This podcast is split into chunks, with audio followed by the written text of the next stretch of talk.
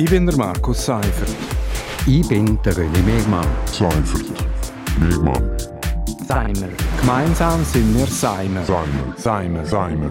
Und das hat uns in dieser Woche bewegt. Seimer. Willkommen bei Seimer auf RSO. Seimer, das meint Seifert und Mehrmann. Und wir reden jeden Freitag über ein aktuelles Wochenthema. Heute spielen wir mal Wahlorakel. Ja, René Mehrmann, der Bündner Wahlkampf geht in die Schlussphase. In neun Tagen werden Parlament und Regierung neu gewählt. Wobei so ein richtiger Wahlkampf mit harter Bandage und wegweisenden Grundsatzdiskussionen ist es eigentlich nicht gewesen. Eher ein bisschen Schattenboxen.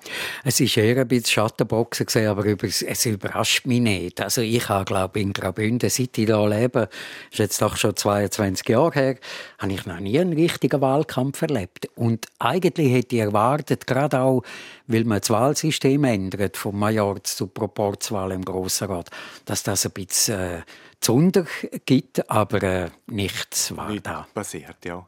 Also schauen wir doch einmal zuerst äh, auf die Grossratswahlen. Dort kann man ja wegen dem neuen Doppelproports mit spürbaren Verschiebungen rechnen. Und laut der repräsentativen Umfrage vom Institut Sotomo werden die grossen Gewinner die SVP und die Grünliberalen sein.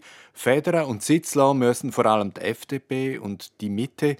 Die Umfrage ist Ende März gemacht worden, aber es ist nichts passiert, wo jetzt die Ausgangslage entscheidend verändert hätte.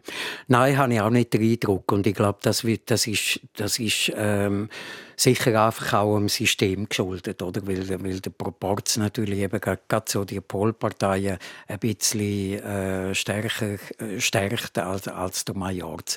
Aber ich glaube, das ist auch richtig. Also die, die Übermacht von FDP und Mitte, äh, die ist, glaube ich, nicht mehr aktuell.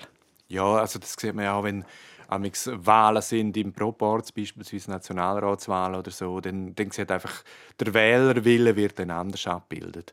Ähm, jetzt fokussieren wir aber mal auf die Wahlen in der Regierungsrat. Dort sieht es laut der Umfrage eigentlich nach einem Spaziergang für die bisherigen Markus Gaduff von die Mitte und Peter Bayer von der SP aus. Schon fast gewählt scheint auch der Kandidat von der FDP, der Martin Böhler.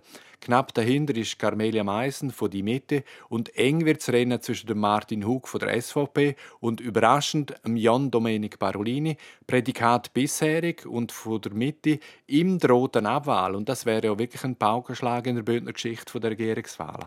Das wäre ein Paukenschlag. Das hat es meines Wissens noch nie gegeben. Ähm, und ich kann mir gut vorstellen, dass es sogar so kommt. Und wir haben jetzt auch die Sotomo-Umfrage gehabt. Es hat das Podium gegeben von der, von der Wirtschaftsverband der Bündner und äh, dort hat am Schluss haben, haben äh, Podiumsteilnehmer respektive Podiumsbesucher können abstimmen live am Handy und das Resultat ist fast gleich rausgekommen. Auch dort ist der äh, Jan Domenic Parolini abgewählt worden. Also für ihn wird es sicher eng. Äh, muss man jetzt äh, im Nachhinein sagen, hat Mitte mit der angestrebten Mehrheit von drei von fünf Sitzen in der Regierung der Boga einfach auch ein bisschen überspannt. Wenn es zu viel, haben sie zu viel wollen. Ich glaube, sie haben zu viel wollen. Ich kann natürlich verstehen, man gibt ja nicht gerne Macht ab. Und, und äh, mit der Fusion von CVP und, und BDP zur Mitte hat man einfach die drei äh, äh, Sitz quasi zu gut gehabt und die haben sie wollen verteidigen.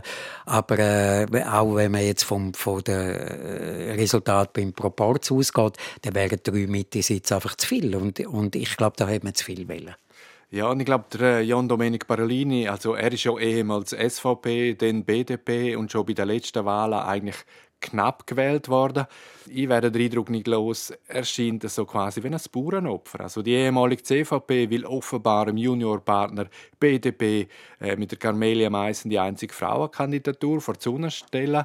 Ähm, spielt da jetzt die CVP ihre Größe und Stärke einfach nochmal voll aus und tut alles, um den Einfluss in der Regierung zu behalten? Ich weiß nicht, was da im Hintergrund gelaufen ist, aber es macht Eindruck gegen uns. Also wenn man das gegen uns anschaut, dann äh, ist der Jan Domenic Parolini das Bauernopfer. Ich glaube, er weiß das auch. Also wenn man, wenn man äh, sieht, wie er mit, mit Leserbriefen in der Zeitung, wo ganz eindeutig organisierte Leserbriefe sind, wo sagen, es braucht eine Vertretung aus Südbünden. Er hat doch jetzt acht Jahre einen guten fast ein Hilferuf. Ist fast ein Hilferuf und so. Und, und äh, ich denke mir schon, dass er weiß, es wird eng. Gut, wir machen hier einen Schlusspunkt an dieser Stelle. Wie gesagt, das ist ein Orakel, also wir wissen nicht mehr als alle anderen. Äh, und Sicherheit wird man erst am 15. Mai haben.